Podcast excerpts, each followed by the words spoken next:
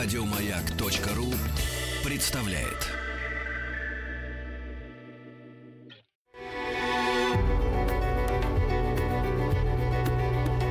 Много букв. Любимые тексты главных персон современности. Здравствуйте, меня зовут Наташа Швец. Я работаю в МХТ имени Чехова, снимаюсь в кино. С удовольствием приняла приглашение почитать произведения, которые мне нравятся, которые в какой-то момент моей жизни произвели на меня впечатление, тронули, дали толчок к действиям определенным. И хочу прочесть сегодня двух авторов вам. Первый это Михаил Юрьевич Лермонтов. Я буду читать его восточную повесть «Ангел смерти». Мне нравится это произведение, наверное, потому что для меня оно как-то является для меня лично, отголоском э, его же произведения «Демон». А второй автор – это Хосе Луис Борхес. Но он вообще на меня производит такое магическое впечатление, очень он мне нравится. Начну с Лермонтова. «Ангел смерти». Тебе, тебе, мой дар смиренный, Мой труд безвестный и простой, Но пламенный, но вдохновенный Воспоминанием и тобой. Я дни мои влачу тоскуя И в сердце образ твой храня, Но об одном тебя прошу я, Будь ангел смерти для меня. Явись мне в грозный час страдания, И поцелуй пусть будет твой Залогом близкого свидания В стране любви, в стране другой. Золотой Восток – страна чудес, страна любви и сладострастия, где блещет роза, дочь небес, где все обильно, кроме счастья, где чище катится река, вольнее мчатся облака, пышнее вечер догорает, и мир всю прелесть сохраняет тех дней, когда печатью зла душа людей по воле рока не обеславлена была. Люблю тебя, страна Востока.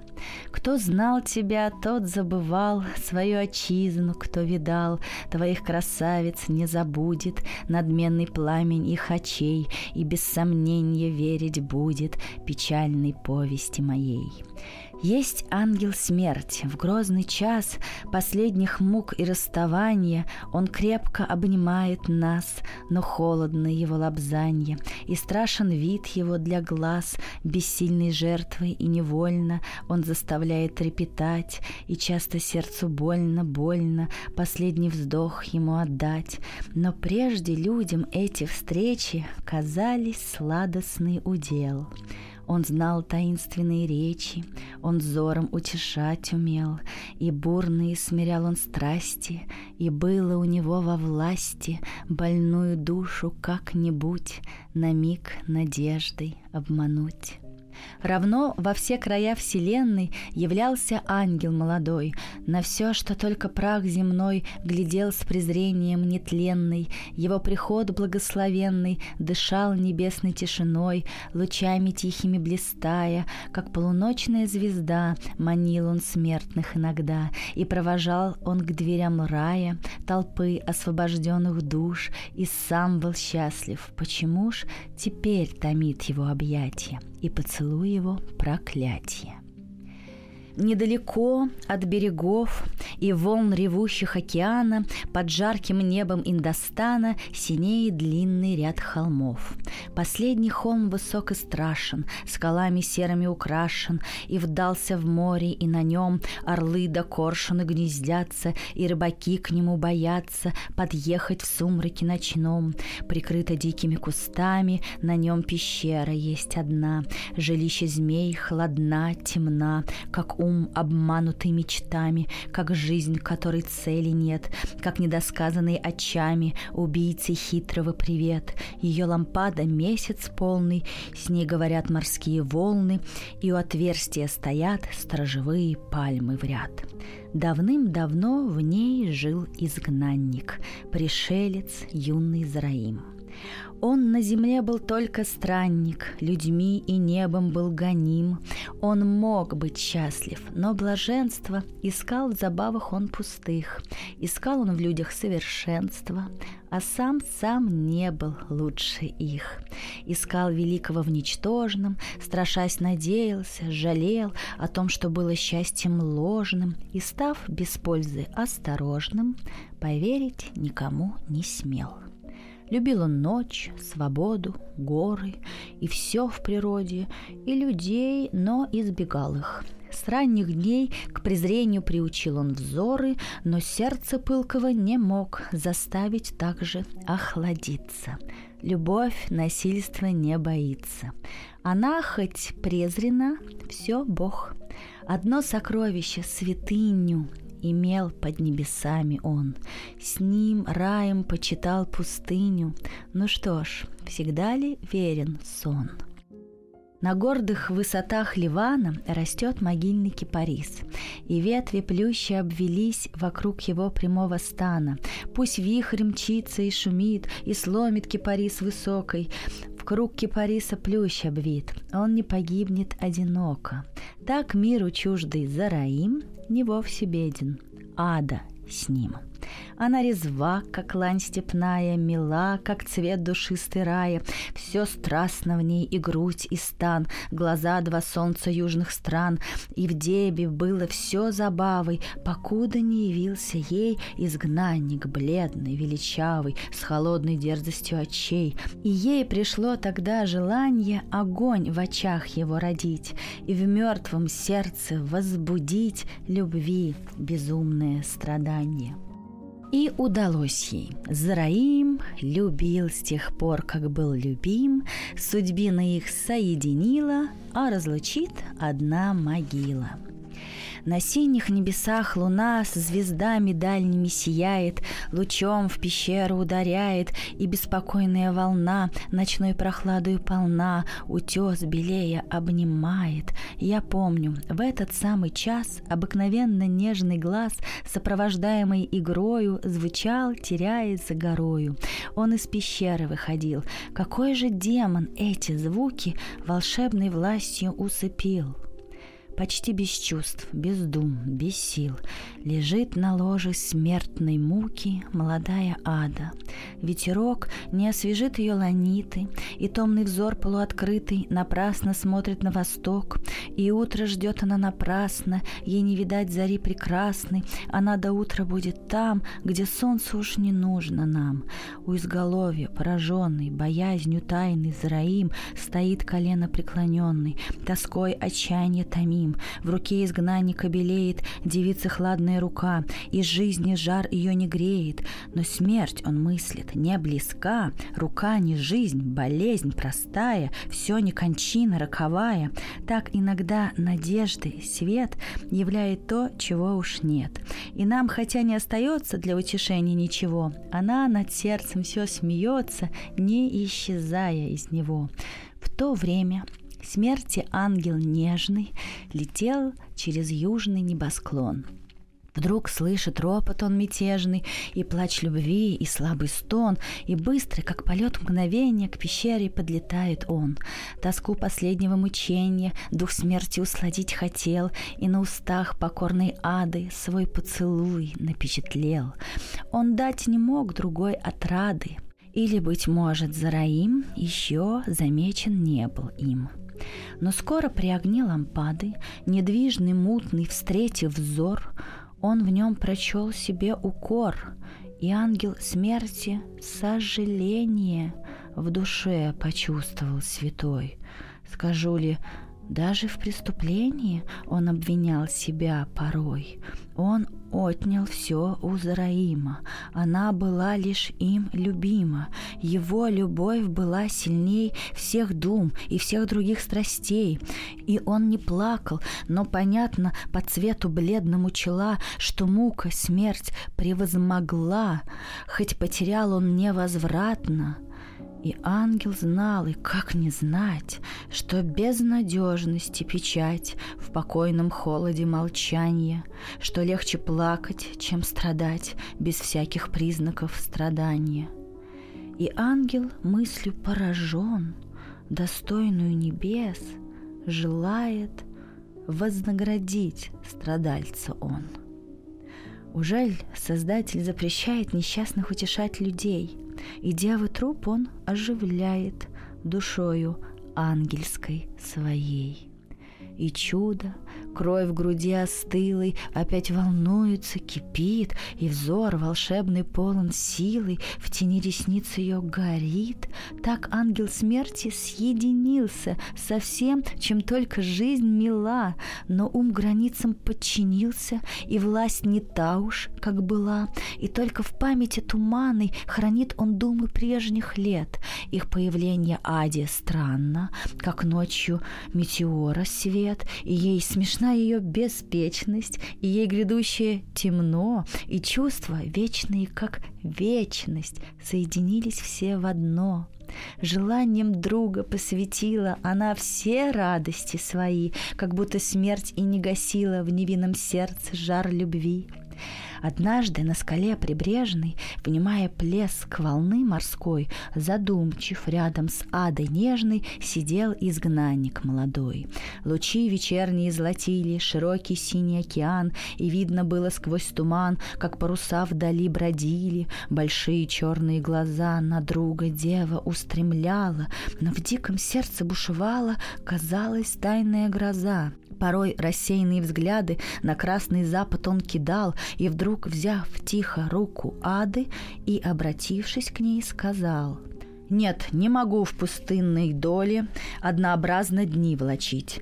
Я волен, но душа в неволе. Ей должно цепи раздробить. Что жизнь, давай мне чашу славы, хотя бы в ней был смертный яд. Я не вздрогну, я выпить рад. Не все ли блаженство лишь отравы? Когда-нибудь все должен я оставить ношу бытия. Скажи, ужель одна могила, ничтожный в мире, будет след того, чье сердце столько лет мысль о ничтожности ничтожестве томила. И мне покойно быть? О нет, взгляни, за этими горами, с могучим войском под шатрами стоят два грозные царя. И завтра только что заря успеет в облаках проснуться, труба войны и звук мечей в пустыне нашей раздадутся, и к одному из тех царей идти как воин я решился, но ты не жди, чтоб возвратился, я побежденным, нет, скорей, волна, гонимая волнами по бесконечности морей, в приют приют родимый камышей воротится, но если с нами победа будет, я принесть, клянусь тебе, жемчуг и злато, себе одну оставлю честь и буду счастлив, и тогда-то мы заживем с тобой богато. Я знаю, никогда любовь геройский меч не презирала, но если б даже ты желала, мой друг, я должен видеть кровь. Верь, для меня ничто угрозы судьбы кровавой и слепой. Как ты бледнеешь, слез слезы, слезы, о чем же плакать, ангел мой? И ангел-дева отвечает – Видал ли ты, как отражает ручей склонившийся цветок, когда вода не шевелится, он неподвижно в ней глядится, но если свежий ветерок волну зеленую встревожит и всколебается волна, уже ли тень цветочка может не колебаться, как она?» Мою судьбу с твоей судьбою соединил так точно рок. Волна твой образ, мой цветок, ты грустен, я грустна с тобою. Как знать, быть может, этот час последний счастливый для нас. Зачем в долине откровенной от миртов дышит аромат? Зачем Властители вселенной, природу люди осквернят. Цветок измятый обогрится их кровью, и стрела промчится на место птицы в небесах, и солнце отуманит прах. Крик победивших, стон сраженных принудит мирных соловьев искать в пределах отдаленных иных долин, других кустов, где красный день, как ночь, спокоен, где их царицу, их любовь не топчет розу мрачный воин и обогреть не может кровь. Чум, топот, пыль клубится тучей, и вот звучит труба войны, и первый свист стрелы летучей раздался с каждой стороны. Новорожденное светило с лазурной неба вышины кровавым блеском озарило доспехи ратные бойцов. Меж тем войска еще сходились, все ближе, ближе и сразились. И треску копий и щитов, казалось, сами удивились, но мщение — царь в душах людей, и удивление сильней. Была ужасна эта встреча, подобно встрече двух громов. В грозу меж дымных облаков с успехом равным длилась сеча, и все теснилось, кровь рекой лилась везде, мечи блистали, как тени знамена блуждали над каждой темную толпой, и с криком смерти роковой на трупы трупы упадали. Но отступает, наконец, одна толпа, и побежденный уж не противится боец, и по траве окровавленный скользит испуганный беглец, беглец, один лишь воин, окруженный враждебным войском, не хотел еще бежать из мертвых тел. Вокруг него была ограда, и тут остался он один. Он не был царь или царский сын, хоть одарен был силой взгляда и гордой важностью чела, но вдруг кровавая стрела пронзила Витязя молодого, и шумно навзничь он упал, и кровь струилась, и ни слова он, упадая, не сказал, когда победный крик раздался, как погребальный крик над ним, и мимо смелый враг промчался, огнем пылая боевым. На битву, издали взирая, с горы кремнистой и крутой, стояла ада молодая. Одна, волнуема тоской, высоко перси подымая, боязнью сердца билось в ней, все часно слезы набегали, на очи полные печали. О Боже, для таких очей кто не пожертвовал бы славой? Но Зараиму был милей девичьей ласки путь кровавый. Безумец, ты цены не знал всему, всему, чем обладал.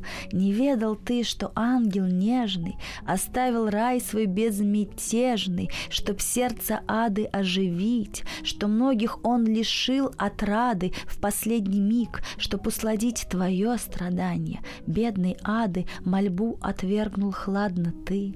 Возможно ли, ангел красоты тебе изгнанник не дороже надменной и пустой мечты?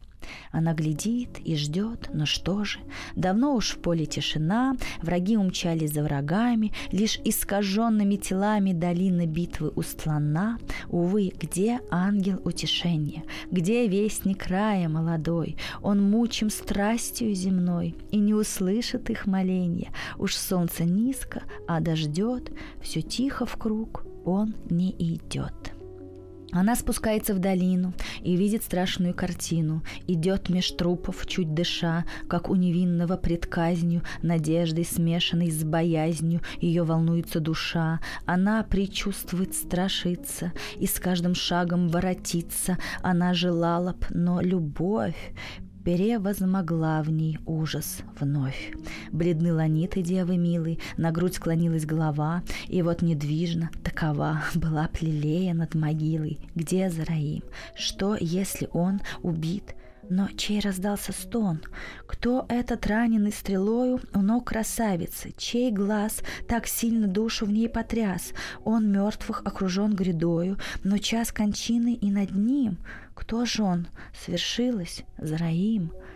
Ты здесь, теперь, и ты ли, ада? О, твой приход мне не отрада. Зачем? Для ужасов войны твои глаза не созданы. Смерть не должна быть их предметом. Тебя излишняя любовь вела сюда, что пользы в этом. Лишь я хотел увидеть кровь. И вижу, и приход мгновения, когда уснул без сновидения. Никто, я сам тому виной. Я гибну, первой звездой. Нам возвестит судьба разлуку. Не бойся крови, дай мне руку, я виноват перед тобой. Прости, ты будешь сиротой, ты не найдешь родных, ни крова, и даже на груди другого не будешь счастлива опять. Кто может дважды счастье дать?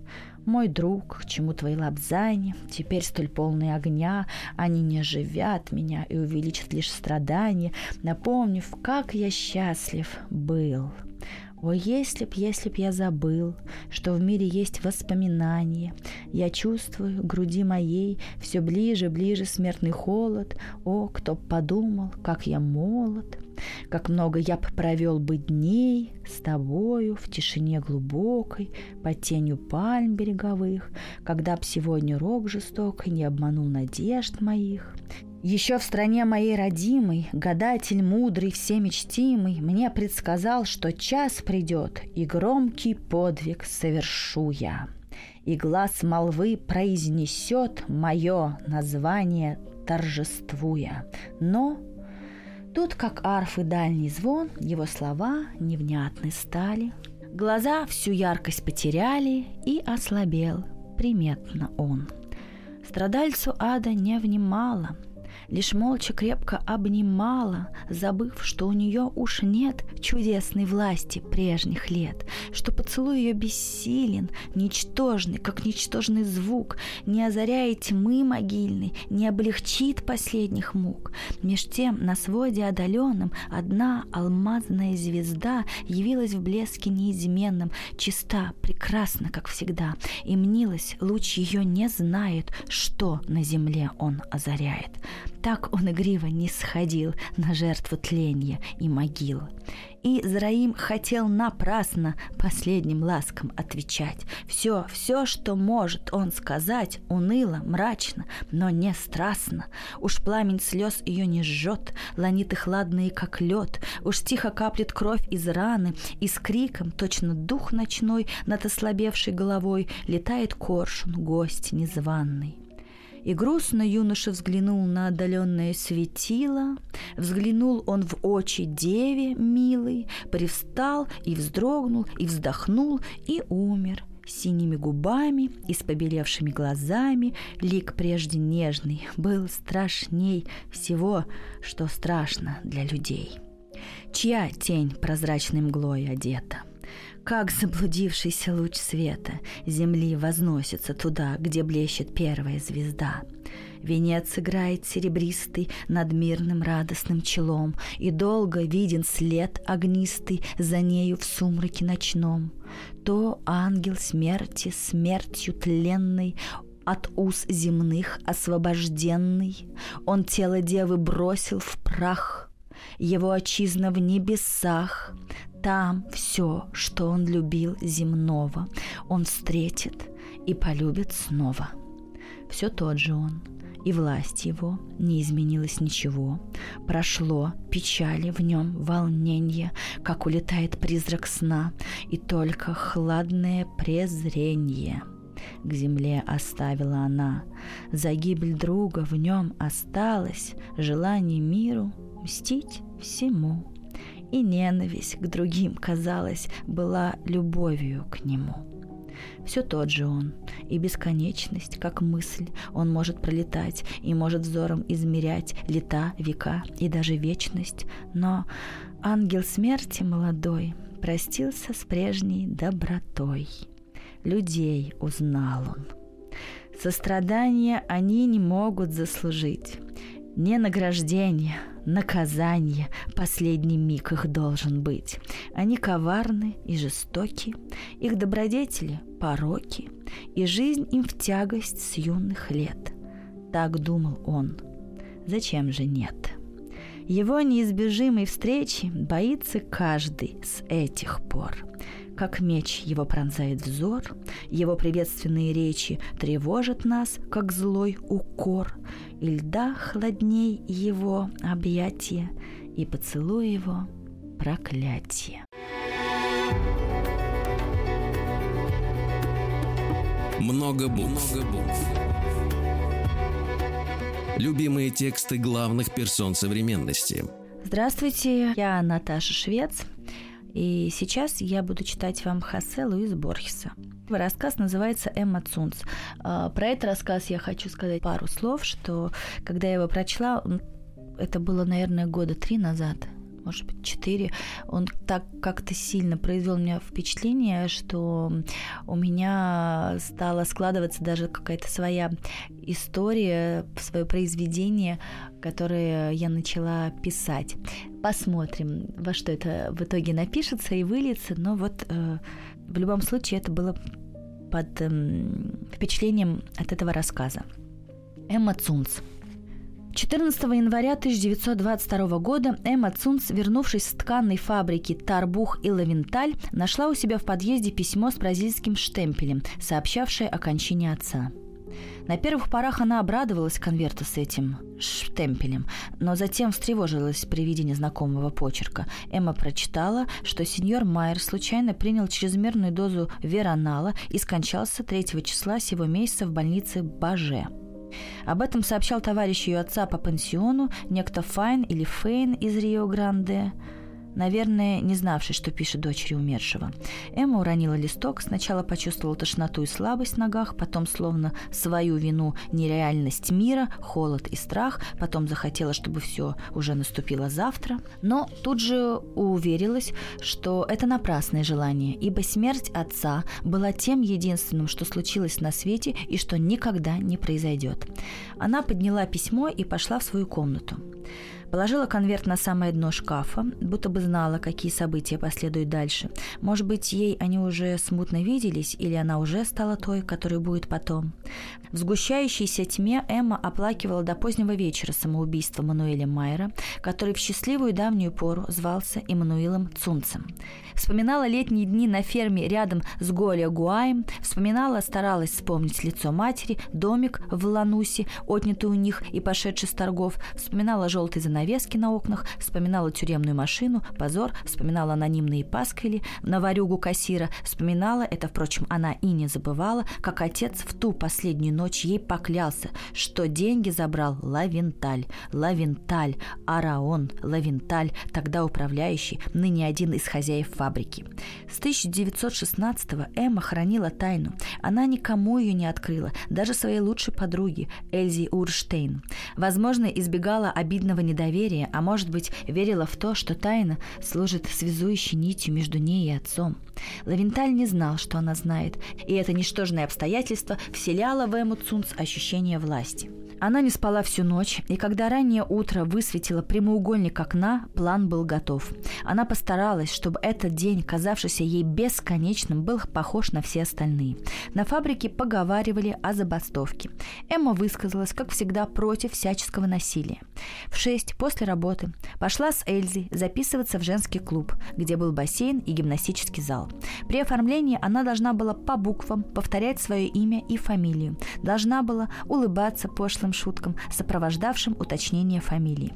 Вместе с Эльзой и младшей из шестер Кронфурс обсуждала, в какой кинотеатр они пойдут в воскресенье вечером. Потом зашел разговор о поклонниках, и молчание Эльзы никому не казалось странным. В апреле ей исполнялось уже 19 лет, но мужчины вселяли в нее почти патологический страх.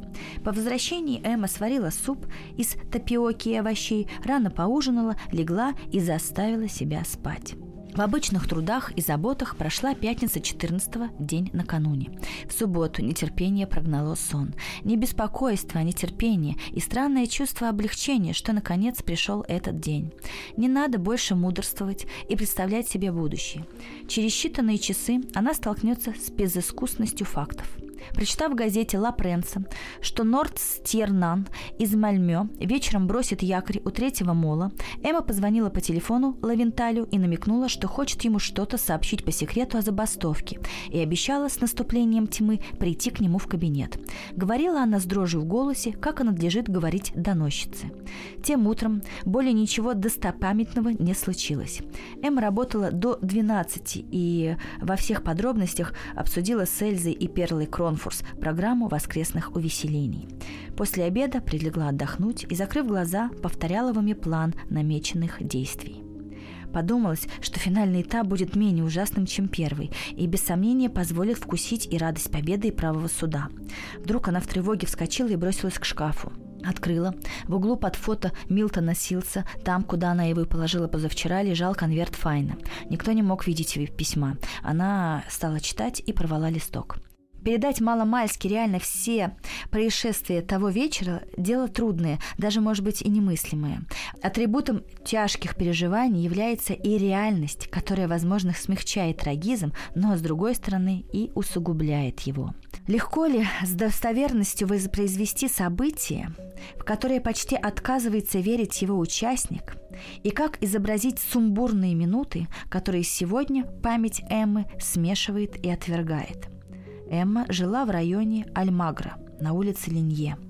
Известно, что к вечеру она направилась в порт.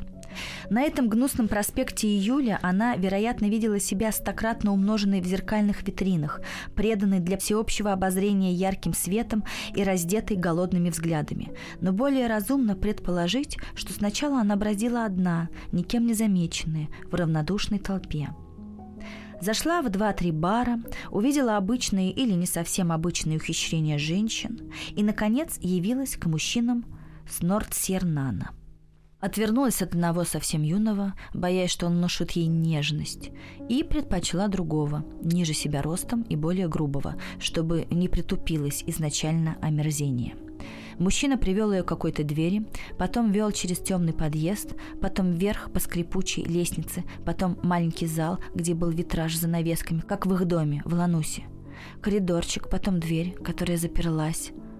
Ужасающие события не подчиняются времени, ибо их мгновенное прошлое как бы раздроблено будущим, и моменты, их составляющие, словно утрачивают последовательность.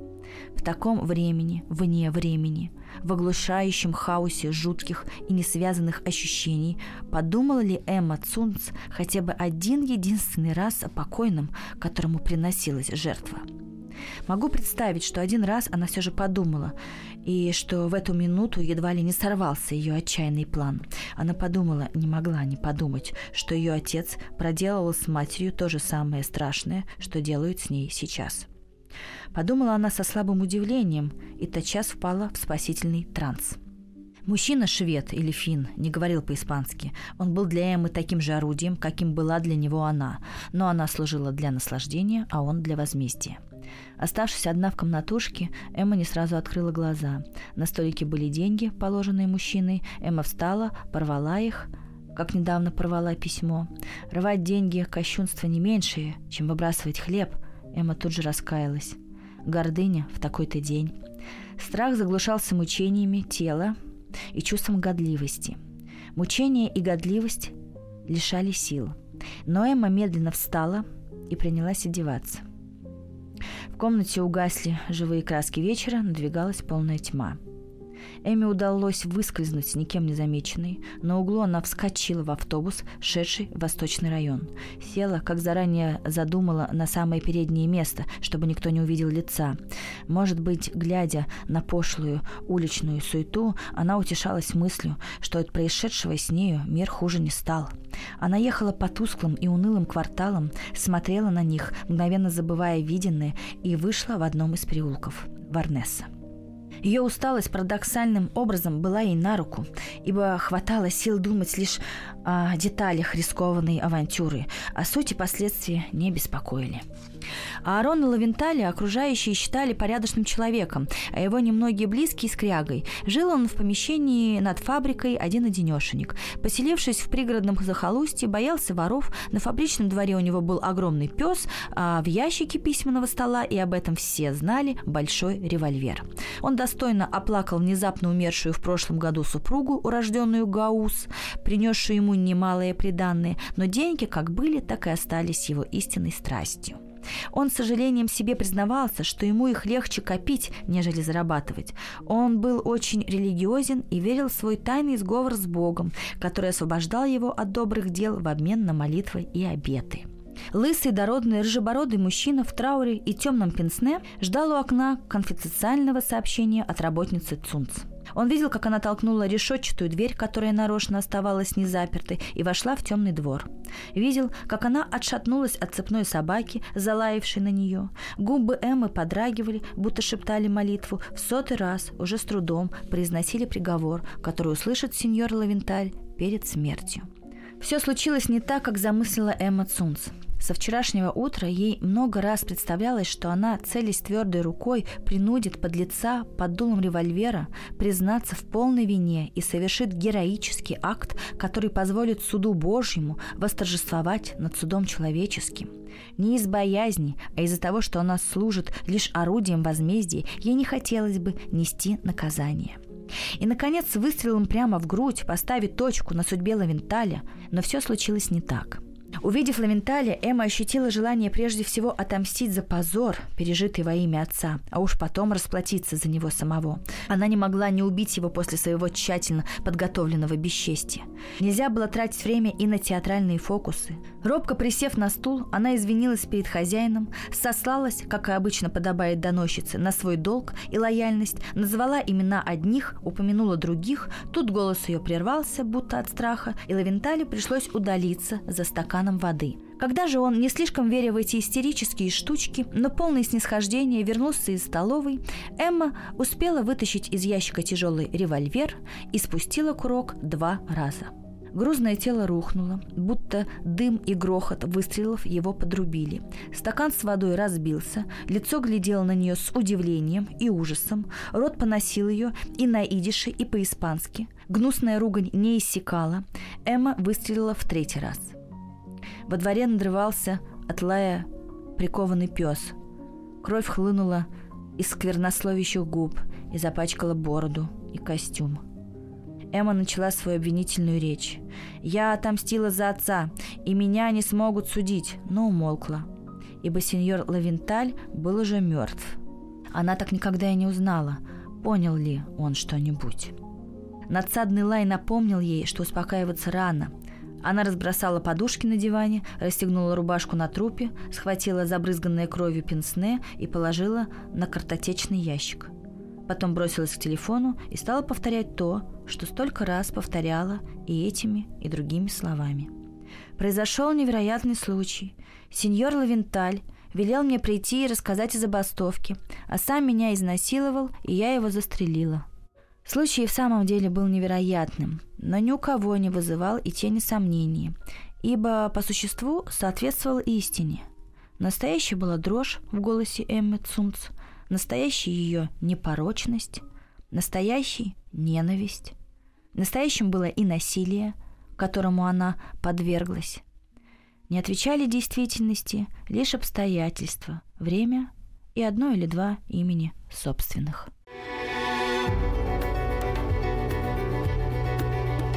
Много букв. Много букв. Любимые тексты главных персон современности. Здравствуйте, меня зовут Наташа Швец, и сейчас я буду читать вам рассказ Хосе Луиса Борхеса «Дом Астерия». Есть небольшое вступление. «И царица произвела на свет сына, которого назвали Астерием.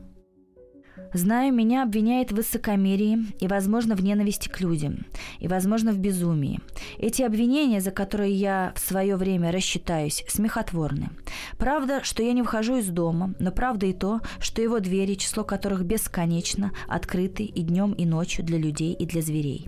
Пусть входит кто хочет, Здесь не найти ни изнеживающей роскоши, ни пышного великолепия дворцов, но лишь покой и одиночество. И дом, равного которому нет на всей земле. Лгут те, кто утверждает, что похожий дом есть в Египте. Даже мои хулители должны признать, что в доме нет никакой мебели. Другая нелепость, будто я, Астерий, узник. Повторить, что здесь нет ни одной закрытой двери, ни одного запора. Повторить? Кроме того, однажды, когда смеркалось, я вышел на улицу, и если вернулся еще до наступления ночи, то потому, что меня испугали лица простонародья, бесцветные и плоские, как ладонь, Солнце уже зашло, но безутешный плач ребенка и молящие вопли толпы означали, что я был узнан. Люди молились, убегали, падали на колени, некоторые карабкались к подножию храма двойной секиры, другие хватали камни, кто-то, кажется, кинулся в море. Недаром моя мать была царицей. Я не могу смешаться с чернью, даже если бы по скромности хотел этого. Дело в том, что я неповторим. Мне не интересно, что один человек может сообщить другим. Как философ, я полагаю, с помощью письма ничто не может передано. Эти раздражающие и пошлые мелочи притят моему духу, который предназначен для великого. Я никогда не мог удержать в памяти отличий одной буквы от другой. Некое благородное нетерпение мешает мне выучиться читать. Иногда я жалею об этом. Дни и ночи такие долгие – Разумеется, развлечений у меня достаточно. Как баран, готовый биться, я ношусь по каменным галереям, пока не упаду без сил на землю. Я прячусь в тени у водоема или за поворотом коридора и делаю вид, что меня ищут. С некоторых крыш я прыгал и разбивался в кровь. Иногда я прикидываюсь спящим, лежа с закрытыми глазами и глубоко дыша. Порой я и в самом деле засыпаю, а когда открою глаза, то вижу, как изменился цвет дня – но больше всех игр мне нравится игра в другого Астерия. Я делаю вид, что он пришел ко мне в гости, а я показываю ему дом. Чрезвычайно почтительно я говорю ему, давай вернемся к тому углу, или теперь пойдем в другой двор, или я так и думал, что тебе понравится этот карниз, или вот этот чан, наполненный песком, или сейчас увидишь, как подземный ход раздваивается.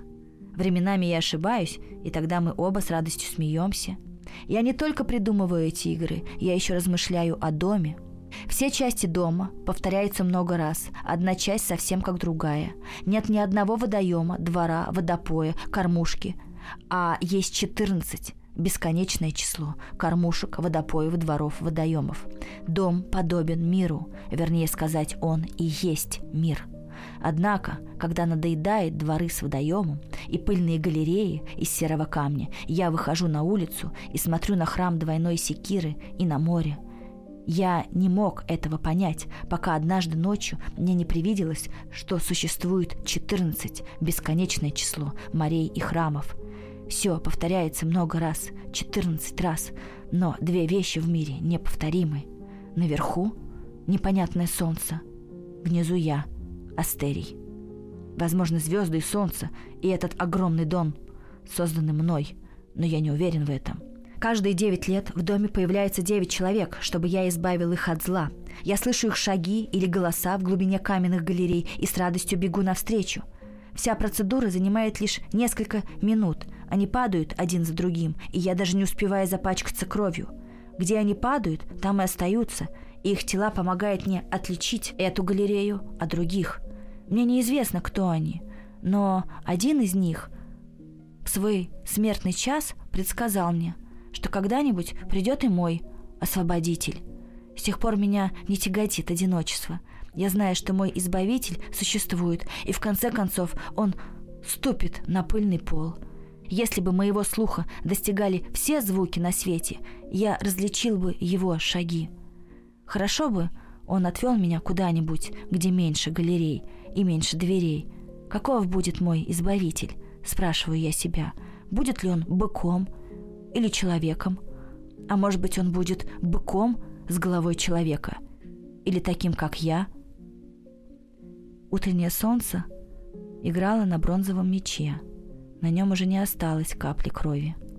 «Поверишь ли, Ариадна?» — сказал Тисей. Минотавр — почти не сопротивлялся.